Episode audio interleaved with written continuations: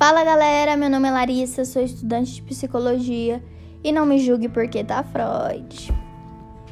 Galera, eu vim trazer para vocês aqui hoje sobre uma frase que eu acho que todo mundo já ouviu ela ou ouve ainda, né? Você precisa falar as verdades na cara. E a questão sobre essa frase, as perguntas, né, são: realmente a gente precisa falar as verdades na cara? O que isso traz? O que isso significa?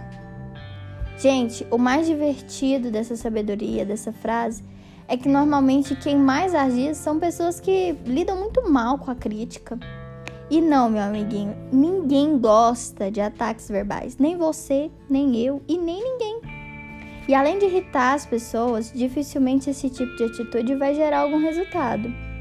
E começa aqui quem disse que as nossas opiniões são verdades. Tudo é questão de ponto de vista. Falar com as pessoas colocando as críticas como verdades absolutas é atirar elas na cara, com zero sensibilidade.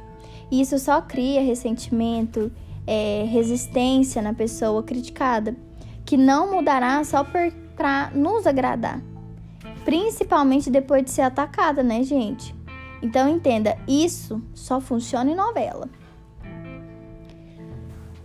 E é como já dizia um grande sábio filósofo, muito popular aqui no Brasil: a vingança nunca é plena, mata a alma e a envenena.